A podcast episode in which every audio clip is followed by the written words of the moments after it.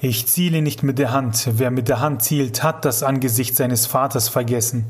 Ich ziele mit dem Auge. Ich schieße nicht mit der Hand. Wer mit der Hand schießt, hat das Angesicht seines Vaters vergessen.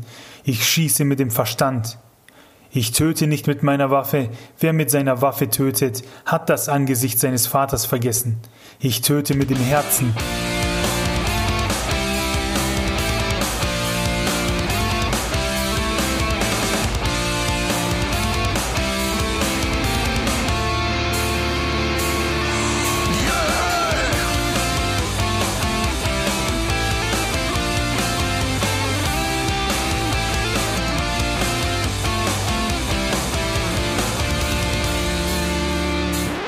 Hallo und herzlich willkommen zur ersten Folge von Lesen und Lesen lassen mit mir, dem Martin und dem Maxe.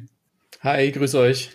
Dem Podcast für alle Bücher, Geilen und Serienfreunde, Freunde der guten Unterhaltung, jeder, der irgendwie Geschichten liebt und was weiß ich, der ist hier bei uns genau richtig. Das, was ihr eben gehört habt, das war ein Zitat von der Figur Roland Deschain von Stephen Kings Der dunkle Turm aus der Reihe und um solche Personen eben dreht sich die erste Folge von uns. Genau, in unserer ersten Folge geht es nämlich um äh, gute Protagonisten. Was macht einen guten Protagonist in der Geschichte aus? Was muss, was muss er besitzen? Wie muss er sein? Wie muss er sich entwickeln? Was muss er erleben, damit wir als Leser die Geschichte durch seine Augen erleben können und auch wirklich in der Geschichte drin sind?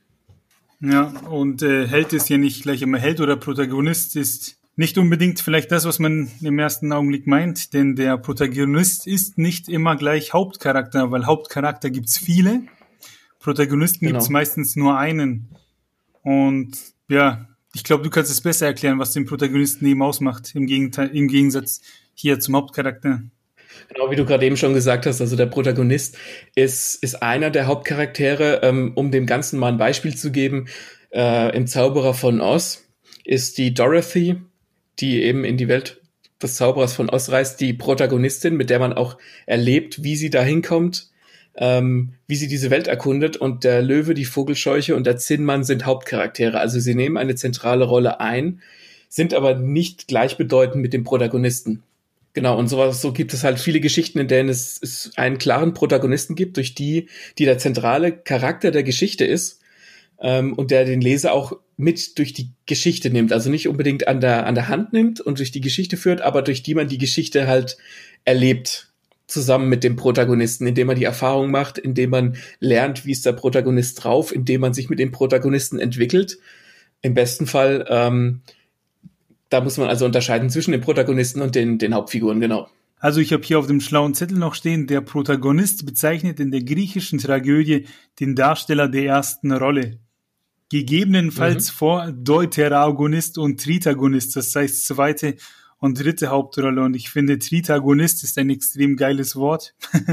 Auch wurde du die dritte Geige gespielt, aber das Wort ist geil. Richtig. Klingt so ein bisschen wie Triton.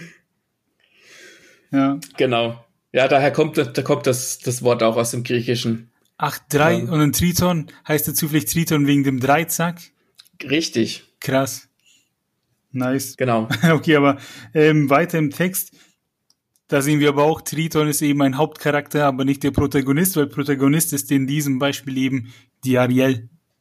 ich habe es dasselbe gedacht. Ja, ja, genau. Wobei man jetzt natürlich drüber streiten kann, ob der König Triton die, die dritte Hauptrolle einnimmt. Äh, ich glaube eher, dass es, dass es äh, dem Wort selbst geschuldet ist, aber ja. also, da haben wir, hätten wir zumindest schon mal den Unterschied geklärt und Protagonisten, wie gesagt, gibt es eben viele. Genau, und wir werden auch im Laufe des Podcasts darauf eingehen, was ähm, wir werden gute Beispiele für Protagonisten geben oder Beispiele für gute Protagonisten ähm, und werden euch auch zeigen, woran man einen guten Protagonisten erkennt oder woran man merkt, dass ein Protagonist gut ist, weil oftmals liest man eine Geschichte und, und findet die gut und findet den Charakter gut, kann aber nicht so recht ähm, fassen, was, was den Charakter so gut macht. Darauf wollen wir auch äh, ein bisschen eingehen. Jo, dann fangen wir gleich mal an. Was ist denn zum Beispiel die Aufgabe eines Protagonisten? Also in der Geschichte, was ist er für uns? Und da kann man zum Beispiel sagen, er ist eine Identifikationsfigur. Das ist halt jemand, von dem wir uns vorstellen, wie er ist und uns vielleicht überlegen, finden wir das cool, wollen wir genauso sein? Ähm, ja, was macht den aus? Ganz genau. Es ist halt einfach, wir, wir müssen uns als Leser auf diese Figur ein Stück weit projizieren können.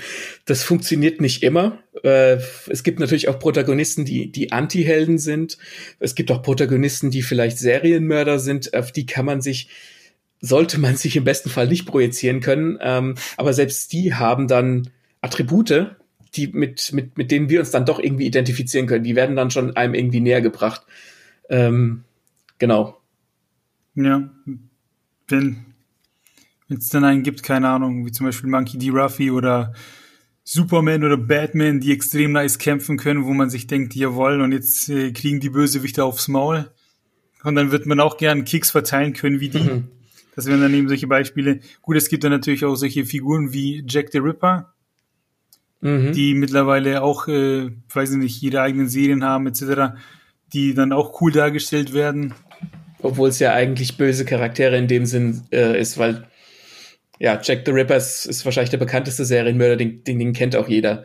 Ähm, aber es gibt eben auch die Möglichkeit, wenn du jetzt einen Jack the Ripper als Hauptfigur hast, hast du natürlich auch die Möglichkeit, wenn das gut geschrieben ist, wenn die Figur gut ausgeführt ist, dass du so einen Einblick in diese Gedankenwelt kriegst. Das heißt jetzt im Umkehrschluss nicht, dass der Autor ein, ein Serien- oder ein Massenmörder sein muss, damit man die Figur versteht. Aber wenn der, wenn der Autor eben genug Empathie aufbringen kann, um dem Leser die Figur nahe zu bringen, dann ist das, dann kriegt man halt so ein, ja, man taucht in so eine ganz andere Gedankenwelt ein, halt von der, von der Figur, die man selbst gar nicht sein kann, weil ich behaupte jetzt einfach mal, dass die wenigsten, die wenigen von uns Serienmörder sein können. Ähm, man kann das aber auch mit einem deutlich weniger krassen Beispiel nehmen. Es gibt ja zum Beispiel auch äh, Thriller oder Krimis, wo die Hauptfigur ein Anwalt ist oder ein Arzt oder ein Astronaut oder in, in irgendwelchen Sci-Fi-Geschichten ist die Hauptfigur ein Alien. Das ist völlig egal, was für ein Beruf die hat oder was die ist. Solange wir uns in diese Figur reinfühlen können, kann das auch eine sehr abstrakte Figur sein. Ja, und da kann man Dingens hier in einfachen, keine Ahnung, in einfachen Gedankengängen uns überlegen, äh, was zeichnet diese Figuren für uns aus, warum mögen wir die? Und das liegt dann eben an verschiedenen Attributen, die die haben. Und die können ja zum Beispiel sein, ja, die sind uns einfach sympathisch. Äh, die können irgendwas sehr gut oder zeichnen sich durch irgendwelche Aktivitäten aus, weil sie halt einfach ein Ziel haben, Ambitionen, ähm, irgendwas verfolgen und erreichen wollen, wo wir halt einfach mitfiebern können. Denn wenn die das nicht haben, wenn die ja. halt einfach relativ langweilig vor sich hin dümpeln, wissen wir auch nicht, wieso wir die so abfeiern sollen. Genau, das ähm, man kann diese drei diese drei Skalen, also Sympathie, Können und Aktivität, ähm, lässt sich im Prinzip auf jede Figur anwenden. Und eine Hauptfigur oder irgendeine Nebenfigur, da, das gilt für die ganz genauso. Die müssen nicht alle alles äh, abchecken, jede Box abchecken. Sie müssen nicht alles können, sie müssen nicht sympathisch sein, alles können und aktiv sein, dann wären sie ja quasi ja schon überfähig irgendwie, aber sie müssen zumindest eins davon haben. Ein ganz gutes Beispiel ist zum Beispiel, wenn man die drei Star Wars Hauptfiguren hernimmt. Ähm, Luke zum Beispiel. Luke ist sympathisch, also der ist die Figur, mit der wir uns identifizieren sollen. Der arme Kerl ist auf einem Wüstenplaneten aufgewachsen, muss auf dem Feld arbeiten, äh, weiß nichts, wo er herkommt, kennt seine Eltern nicht so richtig, aber er ist sympathisch. Äh, sein Können ist relativ gering am Anfang, weil was kann er denn? Er kann, kann doch mit keinem Lichtschwert umgehen, er weiß ja nicht mal, dass die existieren. Also seine Können-Skala ist, geht gen Null. Und bei der Aktivität, da, da ist er eigentlich eingeschränkt. Ähm, er würde gerne von diesem Planeten runterkommen und, und Abenteuer erleben, aber er kann nicht. Ihm fehlt die Möglichkeit, von Tatooine wegzukommen. Deswegen ist dieser, dieser Pegel auch ganz unten. Und wenn wir das Ganze jetzt mal durchspielen für Han Solo zum Beispiel, Sympathie, ich meine, Han Solo ist irgendwie cool. Und wie wir alle wissen, hat er zuerst geschossen. Ähm, aber checkst du nicht? Nee. Kennst du, kennst du nicht? Nee. Ähm, das ist so bei, bei Star Wars. Ähm, der, Im Laufe der Zeit äh, wurden die Star Wars-Filme immer wieder digital überarbeitet von George Lucas, weil der halt immer noch geilere Effekte einbauen wollte und noch immer besser und immer moderner machen. Und dann ist es so, dass in der ersten Fassung von Star Wars, in der Kinofassung damals, da Han Solo in, auf, ähm, in Mos Eisley in der, in der Kantine den Greedo zuerst angeschossen hat. Und das fand man wohl irgendwie später ungeil oder der George Lucas fand das ungeil, so dass sie quasi die, die Licht, äh, die Salvenschüsse die sind durch so, so, so Lichtstrahlen dargestellt, dass sie das quasi so gemacht haben, dass der andere zuerst geschossen hat oder dass sie gleichzeitig dann geschossen haben. Das hat sich immer wieder verändert. Deswegen äh, gibt eben diese, diese berühmte Anekdote oder diesen berühmten Ausspruch, äh, Han Solo shot first, weil er halt Badass quasi ist, dass er den anderen, dem anderen zuerst ins Knie geschossen hat. So gut. Sozusagen. Und ähm, ich meine, Han Solo ist cool, aber er ist irgendwie nicht sympathisch. Er ist ein Arschloch, er ist eigentlich, er ist eigentlich ein Arschloch, er lässt den, er lässt es gerne raushängen. Ähm, aber wer in dieser einen Szene, in der ersten Szene wird gleich festgestellt, er kann was, nämlich er, er sitzt an diesem Kopfgeliege am Tisch und ballert dem gleichen den Schritt rein. Ne, und er macht keine Gefangenen. Und dann wissen wir, okay, der, der scheint was drauf zu haben. Und er scheint auch relativ aktiv zu sein durch seine Rolle als, ähm, als Schmuggler. Das heißt, er sucht ja quasi immer einen Job. Und wenn du das Ganze jetzt noch auf Leia beziehen möchtest, da ist die Sympathie da, weil es ist eine, eine Prinzessin, die einen Hilferuf äh, ins Universum hinaus sendet, dass sie Hilfe braucht. Das macht sie ja gleich mal sympathisch. Ähm, können ist bei ihr jetzt relativ niedrig, weil was, was kann sie denn schon außer mit R2D2 ähm, und, äh, rumlaufen und diese Nachricht aufzeichnen? Das ist ja auch das Erste, was man in Star Wars sieht. Und die Aktivität ist natürlich bei ihr auch relativ hoch, weil sie ja quasi das Zepter in die Hand nimmt und eben diese Nachricht in die Welt hinaus oder ins Weltraum hinaus schickt. Also man merkt, dass sich diese drei Skalen Sympathie, Können und Aktivität auf jeden anwenden lassen. Und wenn zumindest eins dieser Dinger passt oder relativ hoch ist, das ist schon mal eine gute Grundvoraussetzung für eine Hauptfigur. Äh, was, was braucht ein Protagonist sonst noch? Ja. Er braucht nämlich ein Ziel oder eine Motivation, weil ja. wenn, wenn der Protagonist kein Ziel und keine Motivation hat und so vor sich hin dümpelt, warum sollte er denn dann die, die Hauptfigur in der Geschichte sein? Ähm, das kann der Mord sein an seiner Frau, eine, eine Motivation. Die Motivation kann dann sein, den Mörder zu finden oder um, um bei Luke und Star Wars zu bleiben. Ähm, er hat die Motivation, was zu erleben, von diesem verkackten Planeten runterzukommen. Und sein Ziel ist es, was zu erleben. Also wenn halt eine Hauptfigur kein Ziel hat oder keine Motivation und so von der Geschichte quasi mitgetragen wird, dann ist es immer schlecht. Ja. Fällt, fällt dir vielleicht noch irgendein gutes Beispiel ein, von wegen Protagonist mit Ziel oder gute Motivation? Ja gut, äh, hier fange ich einfach direkt mal mit One Piece an. Wer es nicht kennt, kurzum, eine Serie, ein Anime, ein Manga, in dem es um Piraten geht und der Protagonist One, äh, Monkey D. Ruffy, der will eben Piratenkönig werden und deswegen sammelt er sich eine Crew zusammen und ja, das Ziel, Piratenkönig zu werden, ist sozusagen der rote Faden, der sich durch die Serie zieht. Und das Ganze wird dann natürlich begleitet von eine Million Feinden und Abenteuern, die es natürlich auf dem Weg dahin hier zu besiegen gilt. Genau, da sprichst du schon einen ganz wichtigen Punkt an, nämlich ähm, der Protagonist kann eine Motivation und ein Ziel haben. Das Ziel kann ja auch sein, dass er einfach zum Kühlschrank geht und sich ein Bier holt. Äh, wenn auf dem Weg das dahin. Macht mich jeden Abend zum Helden, ja. ja. Ähm, in, äh, in dem Moment kann ja muss muss ja irgendwas passieren, weil dieses zum Kühlschrank gehen und ein Bier holen das ist in zehn Sekunden erledigt. Das ist jetzt keine, keine wettbewegende Aufgabe. Aber wenn er jetzt auf dem Weg von der Couch, er liegt auf der Couch in seinem dreckigen Leibchen, der Protagonist, nur in, in einem Schlüpper bekleidet, die weiß schon die Schießer mit Eingriff und geht zum, zum Kühlschrank und will sich ein Bier holen. Und wenn er jetzt auf dem Weg dorthin zum Beispiel von Aliens entführt wird, dann ist das eine, eine sogenannte, da wird, werden ihm ja Steine in den Weg gelegt. Das heißt, ähm, der, der Protagonist braucht Schwellen, die er überwinden muss. Das können Aliens auf dem Weg zum Kühlschrank sein, das können aber auch irgendwas ganz Einfaches sein, wie zum Beispiel eine feindliche Piratenbande, um mal beim Beispiel von, von One Piece zu bleiben.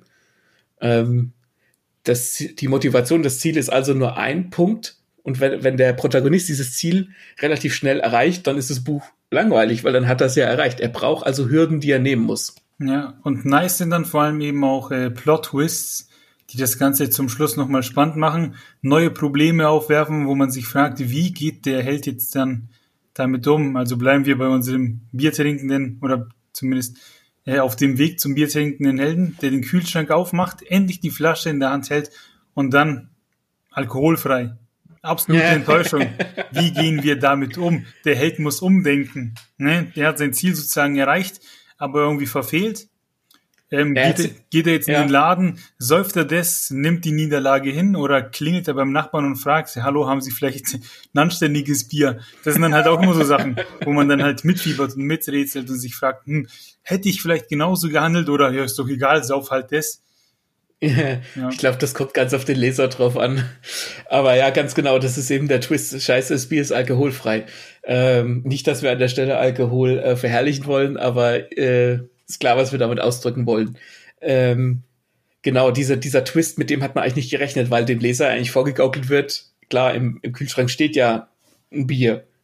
Dass es aber alkoholfrei ist, ist, das haben wir halt nicht gewusst. Ähm, ja, aber ich bin mir sicher, also ich weiß, dass wir in einer späteren Folge auch nochmal explizit auf Twists und Wendungen eingehen und wie man, wie die vorbereitet werden sollten und dass es nicht aus heiterem Himmel kommen sollte. Zum Beispiel, wenn jetzt einfach in diesem Bier, wenn es nicht alkoholfrei wäre, sondern in dem Bier ist halt auf einmal Milch drin aus irgendwelchen unerfindlichen Gründen. Das wäre jetzt ein schlechter Twist, wenn er nicht gut vorbereitet wäre.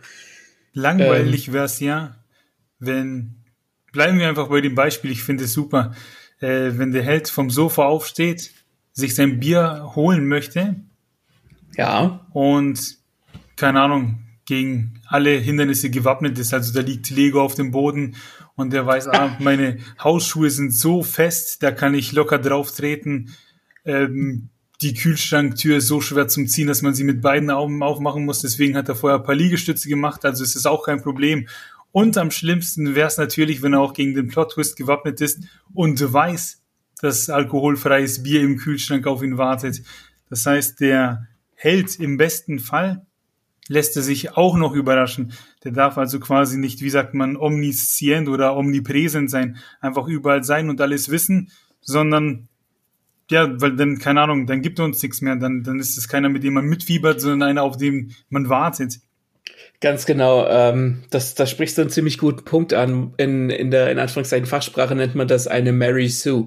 Also ein, ein jemand, der alles kann, der alles weiß, der auf alles gewappnet ist, weil für den gibt es im Prinzip keine Hindernisse. Ähm, dadurch wird die Figur langweilig. Jetzt könnte man natürlich auf der anderen Seite argumentieren, dass, äh, das, dass wenn der, wenn der Autor Hindernisse einbaut, die ja sehr konstruiert sein können. Ich meinte, die Idee mit dem äh, Mensch im Leibchen und in den Schießer, in den Schießerunterhosen, der zum Kühlschrank geht und von Aliens entführt wird, könnte ein guter Anfang zu einer richtig abgefahrenen Geschichte sein. Aber das darf noch nicht die, die ganze Geschichte sein, in dem Sinne, ähm, deswegen, er, er darf auch nicht alles können, weil wenn er alles überwindet, dann ist langweilig. Da kommt es mir gerade also jetzt äh, aufschreiben, damit ihr dann äh, hier angeben könnt, entweder in der Kneipe oder im Deutschunterricht. Die drei Begriffe sind omniscient, also allmächtig. Nee, äh, omniscient ist allwissend, omnipotent ist allmächtig und omnipräsent ist überall. Dass man, dass er überall präsent ist, genau. Genau, also das sollte ein Protagonist im besten Fall nicht sein. Ich kann, ich kann jetzt aber das Gegenargument machen. Ich kann einen Protagonisten machen, der omnipräsent ist und omni, ähm, sag doch, wie heißt Omniscient. Omniscient und? Was hast du schon gesagt? Omnipräsent, äh, omni ja. omniscient und omni hier omnipotent.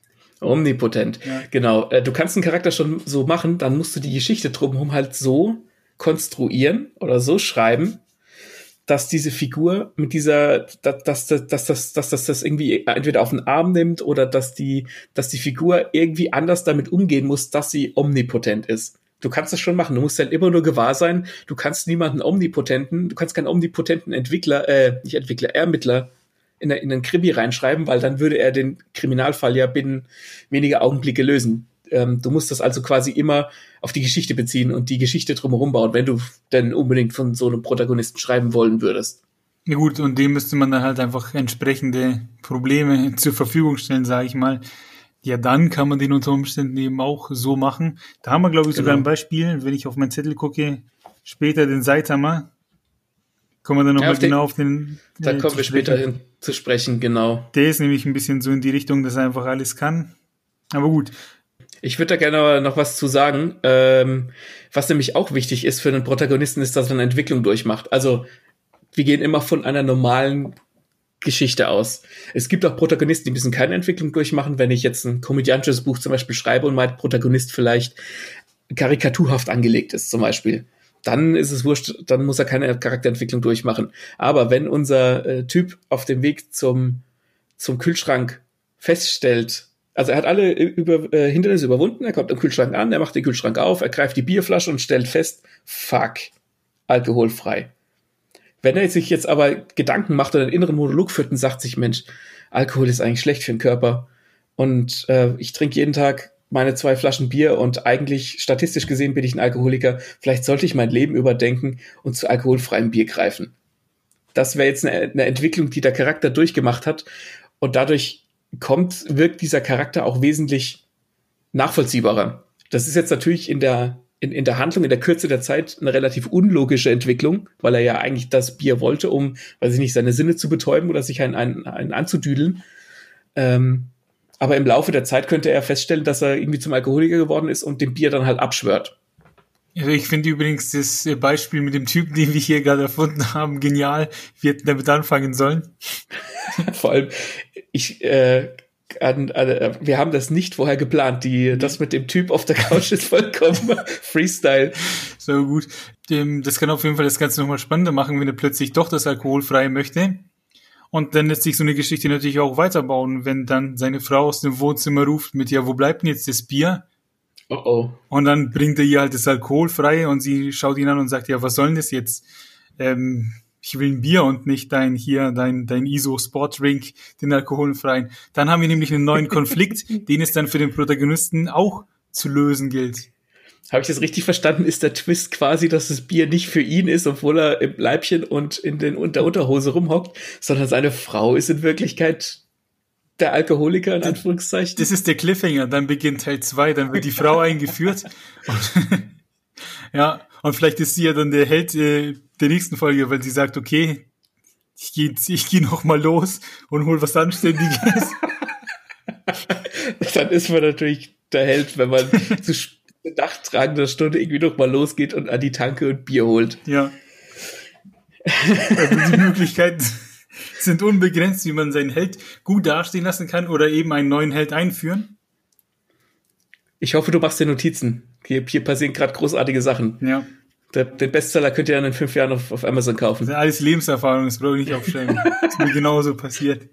Hm, was, was, ich, was man vielleicht auch noch negativ äh, erwähnen sollte, ähm, und zwar bei Filmen findet man das oft, bei, bei Popcorn und, und Hollywood-Filmen, hm, dass Filme versuchen, einen Charakter möglichst cool einzuführen, so dass wir als Zuschauer äh, mit ihm sofort auf einer Ebene sind, weil wir ihn halt cool finden aber in Wirklichkeit ist er innen drin hohl, weil ein Film im Prinzip ja nur anderthalb bis zwei Stunden im Regelfall Zeit hat, eine Geschichte zu erzählen, Figuren einzuführen, eine Welt aufzubauen und das alles drumherum. Deswegen ist es relativ schwierig, in einem Film einen nachvollziehbaren Hauptcharakter zu etablieren. In einem Buch hingegen ist es relativ einfach, weil man ja genügend Zeit hat und je nachdem, welche Erzählweise man gewählt hat, ja auch Einblick in die Gefühle und in die Gedanken des Hauptcharakters oder der Charaktere kriegt. Deswegen, ja, wenn, wenn ihr gute Charakterstudien in Anführungszeichen haben wollt, greift lieber zu Buch als zum Film. Ja. Oder zumindest zu einer Serie, weil da ist in der Regel auch genug Zeit da, um einen Charakter zu ergründen und auszubauen. Das kann ich unterschreiben und ich, ich weiß nicht warum, ich habe jetzt, äh, wenn du gesprochen hast, spontan im Kopf gehabt, das Bild von Will Smith in I Am Legend. Mhm. Und ich finde, der hat da in dem Film nicht wirklich eine Persönlichkeit. Das Einzige, was, also was dem extrem hilft, ist der Hund. Mhm. Und man fragt sich dauernd, wie überlebt er mit dem Hund? Und spätestens dann, wo der Hund weg ist, hat der Typ irgendwie keine Persönlichkeit mehr, finde ich. Dann hat er niemanden mehr, den er beschützen muss. Und dann ist der Film auch irgendwie relativ bald vorbei. Ja, ähm, ich weiß schon, ich weiß, worauf du hinaus willst. Ähm, was der Film halt gemacht hat in dem I Am Legend, das ist ja eine, eine Neuverfilmung von ähm, der Omega-Mann. Ich weiß gar nicht, aus den 50ern, ja, so 60ern. Ja, siehst du mal. Ähm, da, da geht das, da, aus zwei Gründen ist der relativ charakterlos. Einmal soll man mit, mit dem Charakter möglichst ähm, sich identifizieren können was mit Will Smith Charakteren grundsätzlich immer funktioniert, weil er Will Smith immer freundliche Charaktere spielt, äh, nie Arschloch Charaktere und er einfach ein sehr, ein sehr nachvollziehbarer Typ ist. und, und auch sich so gibt und so schauspielert. Ähm, das und zweitens ist die, in, ist in, in I Am Legend ist es ja so, dass quasi die Welt um, um diese Hauptfigur herum ein eigener Charakter ist, weil wir ja mit der Hauptfigur quasi lernen, wie diese Welt funktioniert. Wenn er dann irgendwie jagen geht in, in New York, spielt das, glaube ich. Wenn er in New York jagen geht, wenn er dann nachts, äh, wenn er dann diese Fallen auslegt für die Vampire und so weiter und so weiter. Deswegen ist es da gar nicht so wild, weil die, ähm, die Welt quasi in den Vordergrund gestellt wird und die Welt damit zum eigenen Charakter wird. Und der Will Smith agiert quasi nur darin und soll möglichst nachvollziehbar für uns Zuschauer sein. Aber du hast recht, er hat, ist ein gutes Beispiel für einen theoretisch langweiligen Protagonisten. Und dann hat er natürlich auch den Hund, wofür wir ja sowieso deutlich mehr ähm, Gefühle haben als für einen Menschen, weil Menschen sind blöd, aber wenn, wenn ein Hund in einem Film stirbt oder eine Katze, ja. nee, Mann, aber es ist ein gutes Beispiel, ja. Ja gut, jetzt haben wir, denke ich, deutlich gemacht, wie man einen Protagonisten erkennt, wann wir sie lieben, wann wir sie mögen. Und wieso wir sie lieben. Und jetzt kommen wir eben einfach an mit sehr äh, hier äh, bekannten Beispielen, äh, die eben die meisten von diesen Fähigkeiten besitzen oder Attributen, äh, wo es, glaube ich, wenige Leute gibt, die sagen, nee, die, die mag ich nicht. Und zwar Fangen wir einfach mal an. Das ist einer für dich, den kenne ich gar nicht, den Artium aus Metro 2033. Äh, von Dimitri Glukowski. Ähm, Metro 2033 kennen, äh, kennt, da kennt man nicht nur das Buch, da gibt's mittlerweile auch, ich glaube, drei Videospiele dazu. Ähm, äh, und im Buch geht's eben darum, die Welt ist, ist Untergang, atomarer Krieg und das Buch spielt in der, in der Metro von, ich müsste lügen, St. Petersburg, glaube ich. Habe ich jetzt nicht nachgeguckt, schlag mich, wenn ich falsch liege. Ähm, und da ist es so, dass diese, die Metrostationen quasi als Karte dienen ähm, und die Menschen da unten eben überleben. Und der Artium lebt in einer, in einer der äußeren äh, U-Bahn-Haltestellen.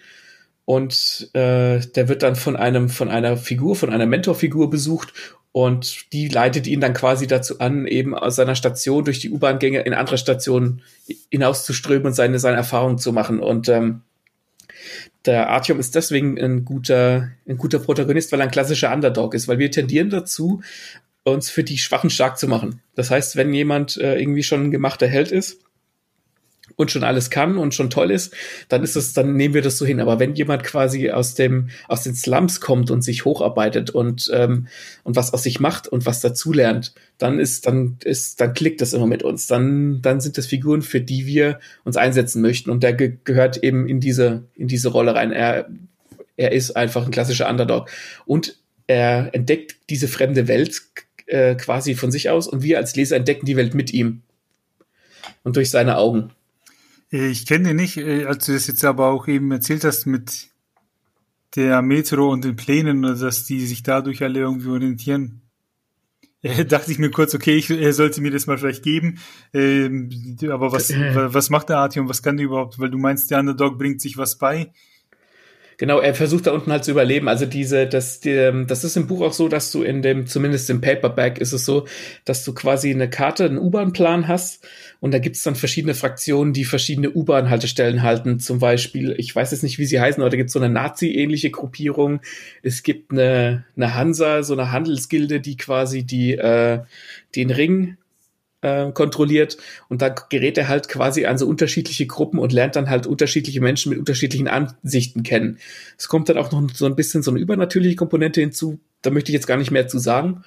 Ähm, aber das ist recht spannend, weil das, weil sich halt in dieser, in diesem Untergrund eine eigene Machtstruktur gebildet hat, die der, die die Hauptfigur ja auch nicht kennt. Also er weiß, dass die eine oder andere Gruppierung existiert, aber er muss seine, selbst seine Erfahrungen damit machen, wie die, was die, wie die eben drauf sind, wie die denken, wie die handeln. Und das lernen wir dann quasi als Leser mit ihm. Da fällt mir ein, ja, das, das kann ziemlich cool sein, Leute beim Überleben zu beobachten. Bestes Beispiel Walking Dead. Wenn die da plötzlich immer überrannt werden und man weiß, okay, der Rick, Alter, gleich zieht er seinen Revolver und macht erstmal Action. Ja, bis es sich irgendwann totläuft. ja gut, bis man sich dann wünscht, okay, können jetzt nicht einfach alle Protagonisten sterben. Äh, nee, also, nee, das finde ich schon immer ganz cool wenn irgendwie Leute in Bedrängnis kommen und sich dann halt eben aus der Situation einfach das Beste machen müssen, sei es jetzt äh, die U-Bahn unten in St. Petersburg oder ob eben die Straßen voller Zombies sind. Genau. Also das sind dann halt einfach unterschiedliche, ähm, soll ich sagen, unterschiedliche Hindernisse. Ja. Ja. Einer, der vielleicht weniger Hindernisse hat, kommt jetzt als nächstes auf der Liste. Das ist äh, mein guter Freund Sherlock Holmes. Du bist größer Sherlock Holmes-Fan, ne? Ich bin ein riesen Sherlock Holmes-Fan. Also ich weiß nicht, ob man da viel von dem erklären muss. Das ist ja, ja einfach der berühmteste Detektiv ever. Die Youngstars kennen ihn wahrscheinlich erst seit Benedict Cumberbatch. Vielleicht, ich glaube, ich habe ihn falsch ausgesprochen. Eigentlich heißt er Benedu Kukumba und was weiß ich wie.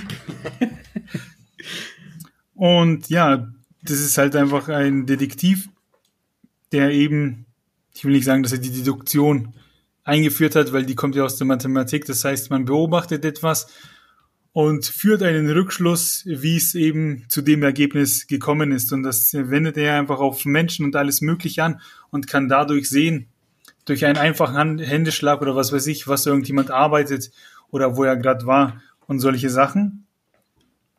Und ja, Sherlock Holmes ist einfach ein Meister auf diesem Gebiet und das zeichnet ihn eben aus, dass er halt einfach der Polizei unter die Arme greift, weil er oft die Dinge besser wahrnimmt oder beobachtet, weil die andere einfach für selbstverständlich halten.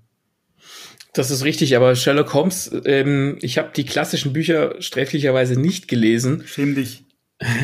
mache ich. Äh, ich habe die, ich habe die Sherlock-Serie mit äh, Benedict Cumberbatch natürlich gesehen. Ist er denn in den Büchern im Original auch so ein Arschloch auf gut Deutsch? Äh, ja und nein. Also ich würde schon sagen, dass der, der hier, der Benedict Cumberbatch schon ziemlich überspitzt ist, also extremer Misanthrop. Das ist Sherlock Holmes nicht unbedingt. Man merkt schon, dass ihm die Fälle und sowas doch eher am Herzen liegen als die Klienten. Er nimmt sich klar immer die Zeit, hört jedem zu. Ähm, ist fähig zur Empathie. Das spricht man ihm, finde ich, oft zu sehr ab. Mhm. Er hört den Leuten aber doch immer sehr begeistert zu und freut sich eben über die kompliziertesten Fälle und was das, er, jetzt, ja. das, das setzt ja auch immer quasi sein Hobby setzt voraus, dass es anderen schlecht geht. so könnte man es auch ausdrücken. Aber dann ist, dann ist Sherlock Holmes ja auch eine Figur, die wir nicht, nicht mögen aufgrund ihrer, ihrer Sympathie sondern aufgrund ihres Könnens. Also der ist in, in einer bestimmten Sache richtig gut, nämlich äh, Deduktion und Scharfsinn. Und wir wollen halt wissen, okay, wie kommt er jetzt darauf, wer der Mörder war? Was fällt ihm am Tatort auf? Da geht es mehr darum, dass uns fasziniert, was dieser Mann kann, als dass wir ihn sympathisch finden. Ja, dem, das kommt daher, also es ist ja so, dass der Watson im Original die Geschichten erzählt ja, genau, der, der spielt dann so die, den menschlichen Part quasi. Richtig, und der Watson, der trübt, äh, nee, der fischt im Trüben, so wie wir als Leser. Und der Holmes, der, der frisst halt einfach alles in sich rein, der teilt seine Gedankengänge nicht. Und zum Schluss mhm. nutzt er dann halt die Gunst der Stunde, um zu glänzen. Wird dann halt meistens immer gelobt vom Watson mit, oh, klar, jetzt ist doch alles so einfach, etc. Ähm, ja, aber lässt uns halt einfach auf dem Regen stehen, lässt uns nur vermuten und mutmaßen und sich dann, ja, und dann ist dann am Ende immer so ein bisschen der Selbstdarsteller. Kann man ihm ich natürlich ankreiden, ist wahrscheinlich aber auch immer so ein bisschen der Spannung geschuldet. Ich fände persönlich cooler, wenn er uns triggert, wenn er uns irgendwelche Brocken hinschmeißen würde, wenn man dann immer wüsste, so, ah, und, das, das, und deswegen zieht er jetzt nochmal nachts durch die Straßen. Das ist in, in den Büchern nicht der Fall. Er sagt einfach immer nur zu Watson, Watson, wir sehen uns morgen um 10 wieder. Und dann muss man das als Leser hinnehmen und sich halt, und halt mhm. einfach warten, bis er seine Gedankengänge preisgibt. Also man, man kann nicht so richtig miträtseln sozusagen. Genau. Ich verstehe. Und wie ist es dann, um auf das Eingangszitat des, der Folge zu kommen, mit Roland äh, D. Shane? Was macht den aus? Wie fange ich da an? Also Roland Deschain. Roland Deschain kommt aus Gilead. Das ist sozusagen der Stamm, in dem die Revolvermänner gewohnt haben. Und die Revolvermänner mhm. zeichnet eben aus, dass die sehr gut drin sind, Sachen wegzuballern. Das heißt, die sind kampfaffin, die sind erprobt, die okay. schießen aus der Hüfte und treffen eine Ameise im linken Auge, wenn es sein muss. So, das äh, hinzu kommt allerdings, dass Roland eben so ein komplett abgebrühter Kerl ist. Das heißt, dem kommt keiner blöd, der weiß sich zu verteidigen, ist auch relativ wortkarg. Mhm. Aber man weiß, okay, wenn es jetzt darauf äh, ankommt zu liefern, dann liefert er, dann, dann kennt er keine Angst, dann kann dem keiner was. Und in der Geschichte um den dunklen Turm passiert es eben auch, dass er Gefährten findet, die ähm, kommen in irgendwelche Gefahren, Dämonen tauchen auf, was weiß ich. Alle sind immer überfordert und die Blicke gehen immer zum Roland, der auch nicht immer unbedingt mit Sicherheit weiß, was zu tun ist, aber entscheiden muss. Und das macht er halt einfach gut und der strahlt einfach Stärke aus. Mhm. Das macht ihn so geil. Also er ist, er ist so ein richtiger Leader-Charakter. Ja, kann man sagen. Also der führt die Story an. Wenn man sich die anderen Figuren anschaut, dann sind die auch cool. Aber der, der krasse ist dann halt einfach der Roland. Ich verstehe.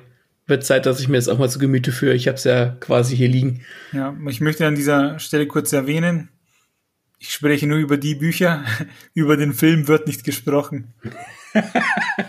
Obwohl da richtig gute Schauspieler mitspielen. Idris Elba und äh, Matthew McConaughey leckt mich am Arsch. Ja, also das Aufgebot da an Stars, das war gut, aber hm, gewollt, okay, ich, aber nicht gekonnt. Ich verstehe, ich bleib beim Buch. Aber wir bleiben bei Roland, äh, um quasi den Kreis zu schließen zu dem, was wir am Anfang der Folge gesagt haben, was der Hauptfigur alles braucht, etc. Also Roland, geiler Typ, den feiern wir, den wollen wir, wir wollen sehen, wie der Action macht, wir wollen sehen, wie der struggelt und wie der irgendwelche Entscheidungen für Leute trifft, die halt wichtig fürs Überleben sind. Macht er. Er braucht ein Ziel, er hat eins, und zwar den dunklen Turm. Von dem, jetzt kommt so ein bisschen seine negative Eigenschaft, die ihn sozusagen lebendig macht. Und mhm. zwar ist er besessen von der Suche nach dem dunklen Turm. Der dunkle Turm, kurz um die Story zu erklären, es ist ein Turm, der hält alle Welten und Universen zusammen. Wenn der kaputt geht, dann gehen wir alle kaputt. Ist das sowas wie der Weltenbaum in der nordischen Mythologie? Darauf vertraue ich jetzt einfach, dass das so ist. Das ich glaube okay. ja. Auf jeden Fall äh, ist sein Ziel, diesen Turm zu finden und eben zu beschützen gegen das Böse. Und da bringt ihn mhm. nichts von ab. Und da merkt man auch in der Story, dass er zwar dass es ihm wichtig ist, äh, den Turm mit seinen Leuten zu finden, aber der mhm. Turm steht trotzdem über allem. Das heißt, er wird auch schon mal die eine oder andere Entscheidung getroffen, wo man als Leser vielleicht schluckt und sich denkt, oh, Roland, kannst du jetzt so nicht so machen. Aber der bleibt sich dann halt eben treu, was finde ich auch wichtig ist. Äh, ein klassischer ähm, Held, mit der auch mit möglichst vielen Leuten und vor allem Kindern und Jugendlichen ähm, sympathisieren muss, ist Harry Potter ähm, dass das auch ein, ein, Junge, der wird gleich dadurch eingeführt, dass er quasi, dass er eigentlich eine ziemlich arme Sau ist. Er muss unter der Treppe bei, den, bei, seiner, äh, bei seiner Familie leben, also entfernte Familie, nicht Vater und Mutter, sondern bei seinem Onkel ist es, glaube ich. Ähm, und das nee, ist bei so der Tante Petunia, oder? Die Tante, der Onkel, wie heißt denn der? Dudley? Nee, Dudley hieß der Sohn. Ja, hieß die Tante Petunia? Ja. Tante Petunia, ja. ja genau. Ich weiß nicht mehr, wie der Vater hieß, komme ich jetzt nicht drauf. Ähm, und das ist das Beste, was du mit deinem Protagonisten machen kannst, wenn du willst, dass der, dass der Leser damit mit dem Protagonisten sympathisiert. Füg ihm so viele Schmerzen zu, wie es nur geht. Mach ihn zur ärmsten Sau auf dem Planeten, damit der Leser sofort weiß, Alter, der hat's echt nicht leicht. Und Harry Potter wird ja damit schon eingeführt, dass er eben unter der Treppe leben muss, wird von seiner, von seiner Familie ähm, nicht ernst genommen, ist so das schwarze Schaf und bekommt dann eben die Einladung nach Hogwarts und darf dann halt an dieser Zauberschule äh, ja, als, als Zauberer ausgebildet werden.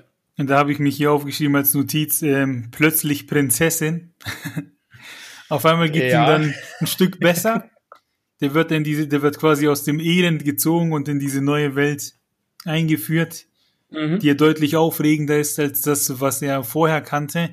Genau. Und da lernt er ja auch wieder. Das heißt, alles, was er neu lernt, lernen wir mit ihm. Genau. Also wir lernen die Welt mit ihm kennen, weil er sie natürlich, er weiß ja gar nicht, dass sie existiert, so wie wir nicht wissen, dass die Welt existiert, bevor wir anfangen, das Buch zu lesen. Ähm, und Harry Potter hat natürlich auch ich sieben ganze Bücher Zeit, sich weiterzuentwickeln dem kommt ja noch äh, helfend hinzu, dass er als Kind dahin kommt und dann quasi im, als, im jugendlichen Alter bis zum jungen Erwachsenenalter dann auf Hogwarts bleibt. Das heißt, die Charakterentwicklung bleiben nicht aus. Diese, diese, das zählt äh, in das Genre in Anführungszeichen Young Adult ähm, und Coming of Age. Also man, äh, äh man, man man lernt quasi den Protagonisten sich verändern, indem er halt die Pubertät durchmacht, sozusagen. Also die erste Liebe, Streit, Freundschaft, all das, was da so dazugehört. Und das macht Harry Potter zu einem relativ guten Protagonisten, weil er für viele Kinder nachvollziehbar ist, die dann natürlich auch gern selbst in Hogwarts leben würden, zum Beispiel. Ähm, er, ist, er ist sympathisch. Er hat dafür jetzt keine so eine richtige Charaktereigenschaft, die raussticht. Ich, ich finde, ich persönlich finde ihn ein bisschen langweilig. Aber er muss halt auch äh, zu Kindern passen, dass Kinder diese Figur verstehen. Deswegen ist das, ist das schon in Ordnung. Den Potter, den habe ich auch als relativ langweilig empfunden beim Lesen. Aber was spannend an ihm ist, sind vor allem seine Eltern und halt das ganze Klump, was man aus seiner Vergangenheit noch lernt. Weil das, was viele, viele Probleme, die für ihn jetzt sozusagen dann auftauchen, rühren daher, dass seine Eltern ja schon irgendwie in der Zauberwelt unterwegs waren. Und ja, mit dem Zeug, was er, wo er sozusagen keinen Einfluss darauf hatte, muss er trotzdem umgehen. Und ja. das macht das Ganze natürlich auch etwas spannender. Das heißt, der, der, kann für manche Sachen gar nichts, muss trotzdem mit denen umgehen. Das fand das ich stimmt, ganz gut. Ja. ja, klar, das prägt natürlich den Charakter zusätzlich zu seinem, zu den Sachen, die man halt als Jugendlicher erlebt und mit denen man zu kämpfen hat. Ähm, genau. Das waren jetzt äh, vier Beispiele aus, aus klassischen Büchern. Ähm, in unserem Podcast wollen wir natürlich nicht nur auf Bücher eingehen, also Bücher als, als äh, Romane und Kurzgeschichten, als geschriebene, als geschriebene Kost, sondern eben auch auf, auf Comics und Mangas und was noch dazugehört, die ja auch Bücher sind. Und da gibt's auch ziemlich gute, ähm, ziemlich gute Protagonisten.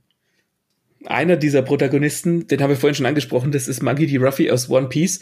Und der ist, der hat eine, der, der, der, der hakt so ziemlich alles ab, was ein Protagonist haben muss. Er ist sympathisch, er ist witzig, er hat ein klares Ziel, er ist kampferprobt durch seine Fähigkeiten, dass er, er kann seine äh, Körperteile dehnen. Also wie äh, ähm, Mr. Fantastic aus den Fantastic Four zum Beispiel. Ähm, und dadurch hakt er ziemlich viele Checkboxen ab, von was, was ein Protagonist haben muss. Und äh, das ist bei, bei Animes und bei, bei Zeichentrickserien generell oftmals ein bisschen plakativer, weil sie entweder für Kinder gedacht sind oder weil es einfach zum Medium passt. Und im, im Falle von, von Ruffy aus One Piece ist das irgendwo zwischendrin. Also das, das berührt beides sozusagen. Ja, aber auch an diesem Beispiel wird ihm klar, dass der Protagonist äh, mit immer wieder neuen ähm, Gefahren konfrontiert wird mit neuen Gegnern, mit stärkeren Gegnern, wo dann manchmal vielleicht Kraft einfach nicht ausreicht, wo er umdenken genau. muss, wo er neue Fähigkeiten braucht und das alles eben passiert, was uns halt immer wieder mitfiebern lässt. Genau, da, da kickt ja dann auch die, ähm, die Charakterentwicklung. Ja, und das, ja. Jetzt muss man aufpassen, dass wir nicht zu viele Spoiler verraten, aber da passieren okay. dann halt eben solche Sachen wie Gear 2, Gear 3, Gear 4. Ähm, neue Fähigkeiten tauchen auf, wie Haki etc. Die Welt wird immer komplexer und das wird anhand von Monkey D. Ruffy einfach wunderbar dargestellt, der ja nicht nur lustig ist, sondern auch ernst, ernst kann, wenn es drauf ankommt. Also das da haben wir ja einen, der wirklich alles kann. Äh, alles können in Anführungszeichen, ja, aber genau das ist eben das, was, ähm, was im Falle von, von One Piece, also was diesen Manga so, so ausmacht. Er kann an einer, zu einer Seite vollkommen albern sein, also wirklich Hanebüchen albern und, und so, dass man an den Kopf schüttelt. Und auf derselben Skala kann er auch extrem dramatisch sein. Und wenn eine Geschichte es schafft, dich sowohl zum Lachen als auch zum Weinen zu bringen, dann hat der Autor etwas richtig gemacht. Weil ich möchte ja die komplette Gefühlsspanne abgedeckt haben, wenn ich was lese oder was schaue oder was konsumiere. Deswegen, ähm, da ist, da ist One Piece einfach ein, ein, ein Musterbeispiel. Dann bleiben wir mal bei den äh, Mangas. Und zwar haben wir hier den nächsten, den Saitama. Auch bekannt als der One Punch Man, so heißt zumindest seine Serie. Da haben wir genau. vorhin schon drüber gesprochen, über hier omnipotente, also allmächtige äh, Protagonisten. Und das Schöne an dem ist ja, wie ich finde, dass der eben allmächtig ist. Das heißt, gegen den ist kein Kraut gewachsen. Das ist der Stärkste. Mit einem Schlag macht er wirklich jeden Gegner fertig. Und jetzt kommt, ähm, was tut man mit so einer Figur? man gibt ihm einfach Depressionen. Der ist komplett mhm. unzufrieden mit seiner Kraft. Der weiß nicht, wie er damit umgehen soll, der Stärkste zu sein. Und das, was ihn quasi so gut macht, ähm, das sorgt dafür, dass es ihm einfach so schlecht geht. Genau, seine, seine größte Stärke ist gleichzeitig seine größte Schwäche. Ähm, und das spielt auch ein bisschen so mit diesem Klischee, was würde denn passieren, wenn jemand, der vollkommen normal ist wie du oder ich, so eine Fähigkeit hätte, dass er mit einem Schlag jeden Gegner besiegen kann. Das heißt, wir sehen Saitama, wie er quasi ein völlig normales Leben führt, einkaufen geht und all das Zeug. Und gleichermaßen passieren irgendwelche weltbewegenden Dinge, die er quasi mit einem Schlag lösen könnte, aber weil er halt so ein, ich will jetzt nicht sagen ein Underdog ist, weil er so unbekannt ist, in einer Welt, wo es lauter Superhelden gibt, weiß keiner von ihm. Und er ist auch mit sich unzufrieden und ähm, das gibt eine ganz interessante Dynamik. Also nicht nur ist der Saitama eine sehr nachvollziehbare Figur dadurch, es gibt, es kehrt auch dieses, dieses, dieses ganze Schema um, so von wegen, die Hauptfigur muss stärker werden, um einen Bösewicht zu besiegen. Nein, die Hauptfigur ist schon maximal stark, aber sie kommt einfach nicht zum Einsatz. Ja. Was auch sehr unbefriedigend sein kann. Ja, und die Spannung entsteht halt immer dadurch, dass man sich fragte, wann kommt denn zum Einsatz? Was muss jetzt passieren, dass endlich Saitama auftaucht und das Problem ist, parallel bummelt er irgendwo, ähm, ja, und kommt halt nicht zum Zug, könnte glänzen, aber die Umstände machen es halt einfach entsprechend schwierig für ihn. Also wer die Serie noch nicht kennt, auf jeden Fall den Typen mal auschecken, da hat seinen Spaß drin. Richtig, ja. Und gleichermaßen nimmt diese ganze Serie auch diese das es ist, man kann es schon fast als Satire betrachten, das ganze Superhelden-Genre so ein bisschen auf den, auf den Arm. Also das hat auch einen sehr, sehr satirischen Einschlag. Viele Leute, die das mögen. Also äh, erste Staffel ist absolut großartig. Ähm, und bei den Normalos bleiben wir dann auch, ähm, weil ein ganz besonderes Beispiel ist zum Beispiel Finn aus Adventure Time. Ja, den, ähm, den liebe ich. Also Adventure Time ist eine Zeichentrickserie wirkt auf den ersten Blick gemacht wie für Kinder, ist aber, weiß nicht, also ich glaube, das schaue ich mir mit 60 nochmal an. Und da ist aber auch, ist auch kindertauglich. Ja, auf jeden Fall. Ähm, allein schon wegen den Farben und wegen den Figuren. Und in der Serie gibt es auf jeden Fall den Finn und er lebt in einer Welt voller unterschiedlichster Fabelwesen. Da gibt es ein Königreich, das besteht nur aus Süßigkeiten, Figuren und solchen Sachen. Und Finn ist dabei ein Mensch, Jetzt müsste ich lügen. Ich glaube, der ist in den ersten Folgen noch zwölf, später ist er 16, der wird auf jeden Fall immer älter. Ja, da ist halt das Besondere wahrscheinlich, also ich habe ein, zwei Folgen Adventure Time gesehen, aber da ist das Besondere wahrscheinlich, dass dieser Finn ein vollkommener Normalo ist, ähnlich wie Saitama, aber in einer Märchenwelt ist, die ähm, in der alles um ihn herum verrückt ist und wo, ich weiß nicht, ob Leute da bestimmte Kräfte haben, aber er zeichnet sich halt dadurch aus, dass er normal ist, was dem Zuschauer in dem Fall, das ist, ist kein Buch und auch kein Comic, es ist tatsächlich nur eine Serie, was dem Zuschauer das Gefühl gibt, dass Normalsein ja auch was Besonderes ist oder was Besonderes sein kann. Ja, das ist ja so, also plump ausgedrückt, der kann nix. der hat seinen äh, Hund, seinen Bruder, den Jake. Und warte, warte, warte, warte, warte. Sein Hund ist sein Bruder. Ja, das ist, ich weiß nicht, ob ich das ausführen soll, das ist ziemlich komplex. Weil der Finn wird ja sozusagen in diese Welt da reingeboren und dann wird er von Joshua und seiner Frau gefunden. Das sind eben Hunde. Und die ziehen ihn dann auf zusammen mit ihrem eigenen Sohn, ah. mit dem Jake. Und es so ist nicht ist sein leiblicher Sohn. Ja, genau. Ist, nee, ist nicht gotcha. sein leiblicher Bruder. Das sind halt im Prinzip beste Freunde. Und Brother dem, from another mother. Ja, genau. äh, und die ziehen dann halt durch die Gegend und erleben Abenteuer und der unterstützt ihn halt da immer. Der, die wohnen auch zusammen in einem Baumhaus, also wirklich großartig. und der Jake, das ist der mit den krassen Kräften, der kann wirklich wie Ruffy sich dehnen, äh, der kann sich riesig machen, der kann sich in ein Auto verwandeln und was weiß ich, eben solche Späße.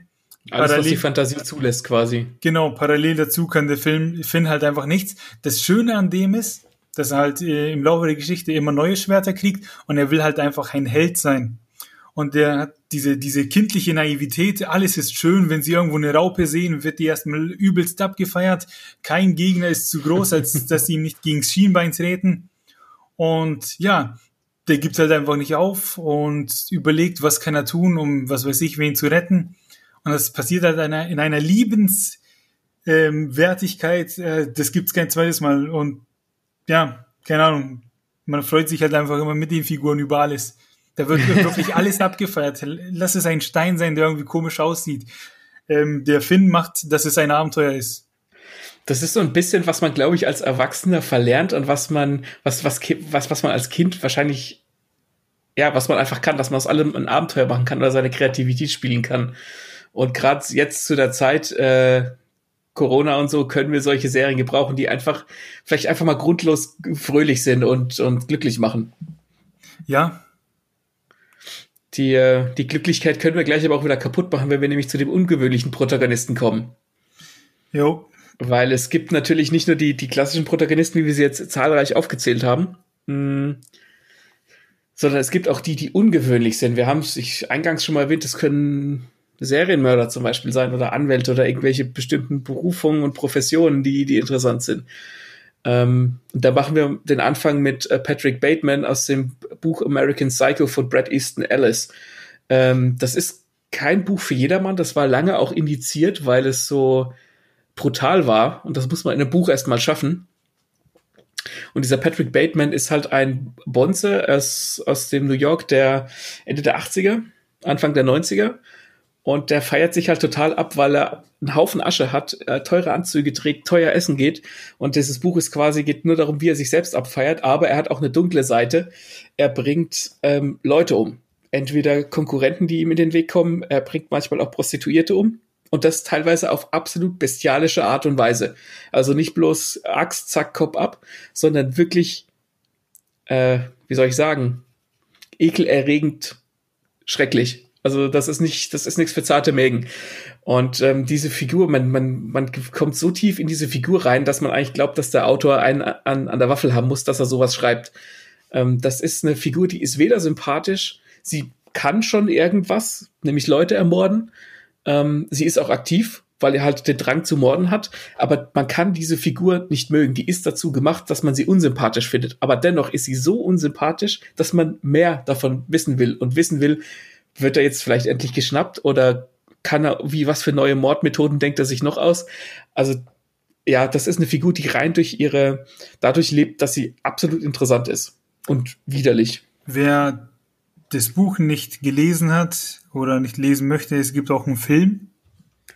Ja, wobei. Ich ja, weiß nicht, wie sehr da die Unterschiede sind. Ich habe nur die, den Film gesehen.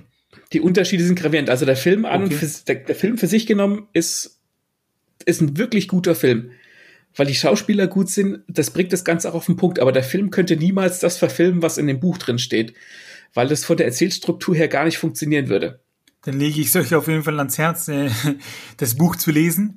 Aber worauf ich eigentlich hinaus wollte, ist, im Film gibt es eine Szene, wo er und seine Kollegen alle ihre Visitenkarten zücken und sich ja. gegenseitig toppen wollen. Und dann gibt es so diesen einfachsten Kollegen, der dann dummerweise die geilste Visitenkarte zieht.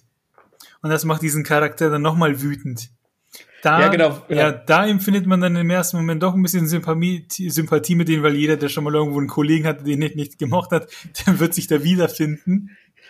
das schon, aber ja, das, das stimmt schon, aber weil der, der Patrick Bateman, also Christian Bale in dem Film dann auch so ein, ein unerträglicher Yuppie einfach ist in seinem hässlichen, also nicht hässlichen Anzug, aber in seinem, in seinem Anzug, den man einfach nicht mögen will, weil er halt einfach Kohle scheffelt auf Kosten anderer und sich dann darüber mokiert, dass halt ein anderer eine geilere Visitenkarte hat als er. Das, das ist, das ist dieser Witz an diesem Film. Ja, Gold wert. Äh, dann haben wir hier noch stehen den Detective Inspector Jeff Caffery, wenn ich ihn richtig ausspreche, und zwar. Ähm, das macht sonst immer die Kopfstimme, ne? die spricht es automatisch richtig aus. Richtig. äh, aus den Büchern von Mo Haider, eine Autorin, die sehr gute Thriller schreibt. Mhm. Der Jack Caffery, das ist halt ein Ermittler, der ermittelt in den krassesten Fällen. Also das erste Buch ist Der Vogelmann und da geht es eben um einen, der Frauen tötet und den einfach dann Vögel in die Brüste schneidet und wieder zunäht. Also quasi wie Brustimplantate? Ja, genau, also so richtig abgedrehtes Zeug und äh, in solchen Fällen ermittelt der gute Mann eben. Und das reicht nicht. Sein Leben wird dadurch nochmal auf die Probe gestellt, dass er halt von Albträumen geplagt wird, äh, weil er irgendwann als Kind mit seinem Bruder gespielt hat, mhm. in der Nähe von so Eisenbahnschienen. Und dann ist sein Bruder verschwunden und nie wieder aufgetaucht. Das heißt, er ist ein wenig traumatisiert, eben weil er schon sehr früh seinen äh, Bruder verloren hat. Damit muss er leben. Und er hat seine Nachbarn im Verdacht, von dem er meint, dass es ein Pädophiler ist. Und da gibt's dann eben diesen kleinen Twist, äh, nicht Twist, diesen Zwist, diesen innerlichen, weil er ihn für nichts belangen kann, aber einfach extrem hasst. Und das schleppt der mit sich. Die ganze Zeit? Die ganze Zeit. Also ich will jetzt nicht spoilern, wer die Bücher lesen möchte. Ein paar Dinge werden dann natürlich klarer. Aber wir haben einfach nur diesen Typen, der diese ganzen verrückten Dinge sieht und nonstop das mit seinem Bruder im Kopf hat. Und das ist dann einer, von dem man eben nicht er sein möchte. Naja, ich möchte generell keine Person sein, bei der ein Familienmitglied umgebracht wurde oder verschwunden ist. Ja, richtig, aber das ist dann halt eben, da fehlt ein bisschen die Sympathie für das Geschehen, für das Drumherum. Aber die Fälle sind eben spannend und man beobachtet ihn halt auch bei seiner Arbeit und möchte dann eben schauen oder man möchte sehen, wie der da an sein Ziel kommt und ob er es schafft, irgendwie mit seiner Vergangenheit jemals abzuschließen und solche Sachen. Und ich finde, das ist eine Figur, ja, da wünscht man alles Gute und will einfach nur zuschauen, wie das Leben hoffentlich dann endlich besser wird. Na, das, das äh, spielt in die, ähm, schlägt in dieselbe Kerbe wie äh, mit Harry Potter. Äh, es ist jetzt gut, es ist was anderes, ob ich unter der Treppe wohne oder ob mein Bruder äh, möglicherweise von einem Pädophilen ermordet wird. Aber du versuch, die, dem, der Hauptfigur wird äh, möglichst viel Leid angetan, damit sie sympathisch ist für den, für den Leser. Das hat nichts mit mit Kalkül zu tun. Also ich meine, eine Geschichte oder ein Buch hat immer Kalkül, es ist immer konstruiert, aber der Trick ist, dass der Autor den Leser nicht spüren lässt, dass das eigentlich alles konstruiert ist. Ähm, deswegen ist es ein guter Trick, einfach den, den, den, den Hauptcharakter möglichst leiden lassen und dann hat man den Leser eigentlich schon fast automatisch auf seiner Seite. Außerdem habe ich mich hier noch aufgeschrieben, ich meine mich zu erinnern, dass er in irgendeiner Szene äh, im Revier hockt und Whisky aus einer Tasse trinkt und ich denke mir, wenn du schon so weit bist, dass du Whisky aus einer Tasse trinken musst, ja, dann die, die, die, die, die Whisky, die Whisky-Liebhaber haben jetzt den Podcast ausgeschaltet. Ja. Was ich auch hier noch an dieser Stelle wichtig finde zu erwähnen, ähm, die Sachen, die wir jetzt erläutert haben, das sind alles nur Ausschnitte. Klar, vielleicht gibt es noch andere Sachen, die die Figuren ausmachen. Leider ist es in der Zeit nicht möglich, das alles auszuführen. Das heißt, Experten in den jeweiligen Geschichten etc., ihr dürft uns ruhig. Ihr dürft aber auch gerne Anmerkungen schreiben, ob ihr diese Figuren ebenfalls aus denselben Gründen feiert oder vielleicht aus anderen. Das heißt, äh, nutzt unsere Kommentarfunktion, haut in die Tasten und sagt uns äh, einfach, welche Figuren ihr geil findet und wieso. Genau, vielleicht machen wir da einfach eine eigene Folge irgendwann draus. Richtig. Einen haben wir, glaube ich, noch, oder? Mach, mach, mach's noch einen. Äh, dann haben wir hier jetzt auch noch einen Mail aufgeschrieben, das auch Opfer ihrer Umstände war, und zwar Carrie von Stephen King, ähm, sein Debütroman, wobei hier die Hardcore Stephen King-Fans wissen, dass es nicht sein erstes äh, Buch war, aber zumindest das erste, das er veröffentlicht hat. Vorher hat er, glaube ich, schon ein, zwei geschrieben. Und in Carrie geht es eben um ein Mädchen, das wahnsinnig unter der extrem religiösen Mutter leidet, die mhm. sie nichts machen lässt. Sie wird von den Mitschülern ja. gemobbt. Und ja, irgendwann ist die so weit, dass sie ausflippt und entdeckt, okay, sobald sie irgendwie zu viel Emotionen in sich geladen hat, kann sie durch Telepathie irgendwie Dinge bewegen oder Sachen auslösen. Und man, man begleitet die Carrie die ganze Zeit über und ja, man hat einfach Mitleid mit ihr. Man denkt sich, oh Mann, das kann doch nicht sein, dass der ihr Leben so scheiße ist. Dann fängt es an, besser zu werden und endet dann damit, Spoiler-Alarm, dass sie halt einfach die ganze Stadt niederbrennt. Ja, das ist quasi die, die Kulmination dessen, wenn du die Figur das ganze Buch überleiden lässt. Also das, äh, das spielt mit diesem, ich will jetzt nicht sagen, ein Klischee ist es nicht, aber das spielt mit diesem, mit dieser Figureneigenschaft oder der Möglichkeit, seine Hauptfigur leiden zu lassen und das halt möglichst viel und möglichst lange und möglichst oft. Genau, und das Ganze dann halt wirklich in, ein, in eine große Katastrophe münden zu lassen. Ja, das kann man ja zusammengefasst sagen, was alle Figuren hier jetzt so genannt haben. Also eine Figur braucht eine Vergangenheit. Äh, die muss irgendwas erlebt haben, irgendwelche Erfahrungen haben oder zumindest sammeln. Und mit jedem Kapitel oder mit jeder neuen Folge oder mit jedem neuen Film einfach irgendwie mit neuen Sachen konfrontiert werden, weil sonst wird es irgendwann langweilig. Genau. Also gerade diese, diese unsympathischen Charaktere oder die, hm, sagen wir nicht unsympathisch, aber die untypischen ähm, Protagonisten brauchen eine Vorgeschichte, damit du verstehen kannst, warum die denn anders sind als andere Figuren. Man könnte natürlich auch ähm, ein Buch schreiben, wo die Figur zunächst sympathisch ist, aber dann durch gewisse Umstände unsympathisch wird, weil sie halt irgendwie vom rechten Weg abkommt, um das mal so auszudrücken. Ja, das geht natürlich auch. Und auch wenn es hart klingt, ich finde es ist schön, wenn die Protagonisten leiden weil dann kann man eben den zuschauen, wie kommen die denn jetzt aus der Kacke wieder raus, wenn denen das Leben mal wieder eins auf den Deckel gibt und man sich denkt, oh Mann, ist das jetzt mies.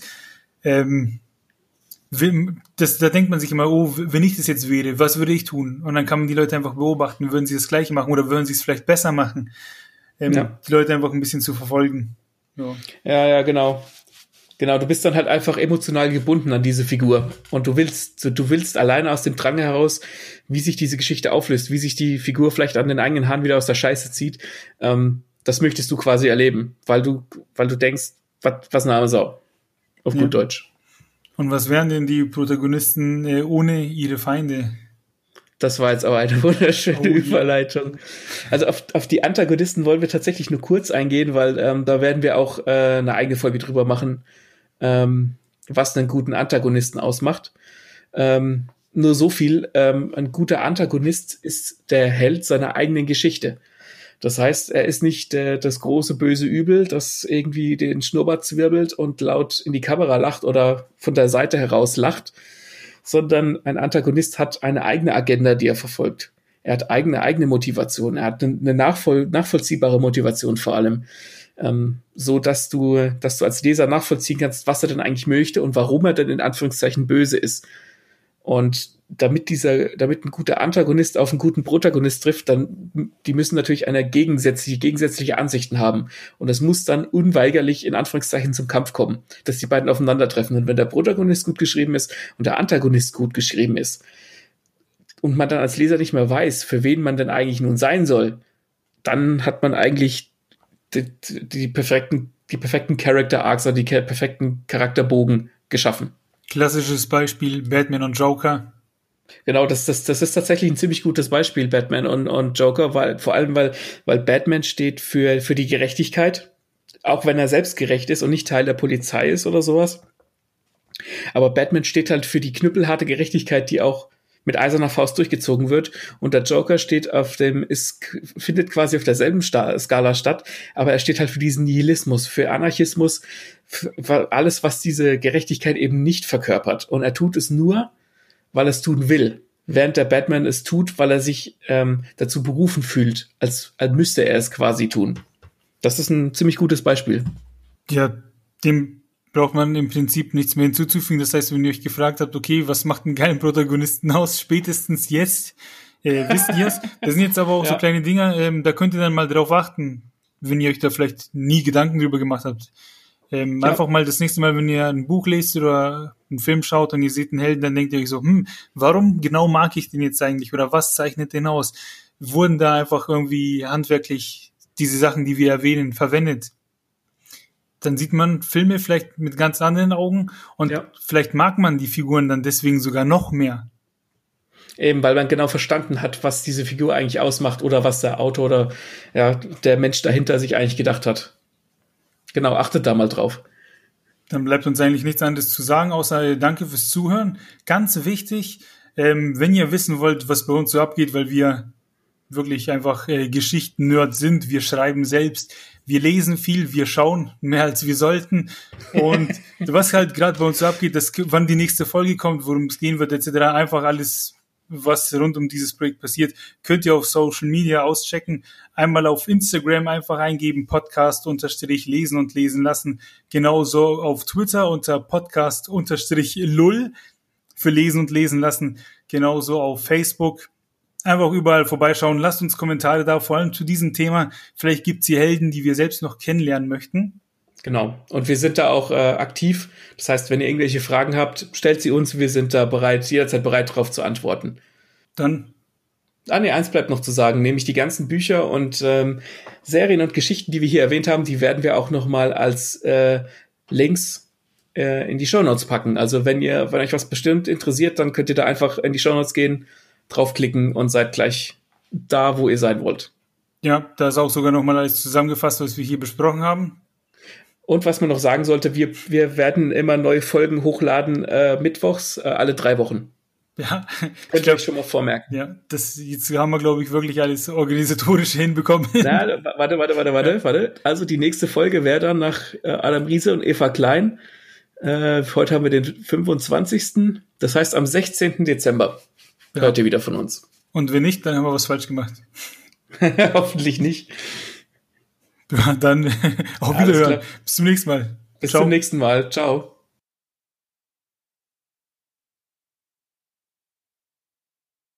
Alter, ich war vorhin beim Zahnarzt.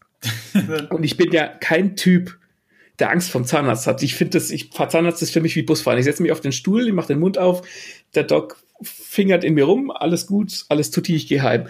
Aber ich hatte heute bei meinem Zahnarzt, bei dem ich jetzt schon jahrelang bin und dem ich tief vertraue und auch diesen Sprechstundenhilfen, hatte ich diesmal eine neue, die mir den Zahnstein weggemacht hat. Und alter Vater hat die in mir rumgefuhrwerkt. Die ist nicht in die Rillen und ans Zahnfleisch gegangen, jeden einzelnen, die ist da durchgefetzt. Das, ohne Scheiß, es hat geblutet wie Sau. Es hat aus mir das, das Wasser, also das, was sie abgeschleift hat, hat aus ist aus mir rausgestäubt. Ich habe ich hab Blut gespuckt. Ich habe gedacht, Alter, was ist denn hier los? Die war auch innerhalb von wenigen Minuten fertig, aber die hat mich so platt gemacht. Das klingt, als hättest du mit ihr gekämpft. Die hat, hat mit verloren. meinen Zähnen gekämpft. Und dann hat die dieses Polierding genommen und ist dann mit dem Kopf von diesem Polierding immer gegen meine Zähne gehämmert. Ich habe gedacht, ich verrecke in dem Stuhl und ich habe echt, Jawohl. ich habe keine Probleme mit dem Zahnarzt. Das kannst du, das Spiel kannst du mit keinem Spiel der Angst vom Zahnarzt dann.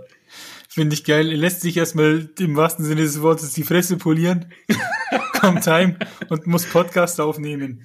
Sehr gut. Ja, Mann, ich, äh, Einsatz. Jawohl. Du musst einen Einsatz bringen.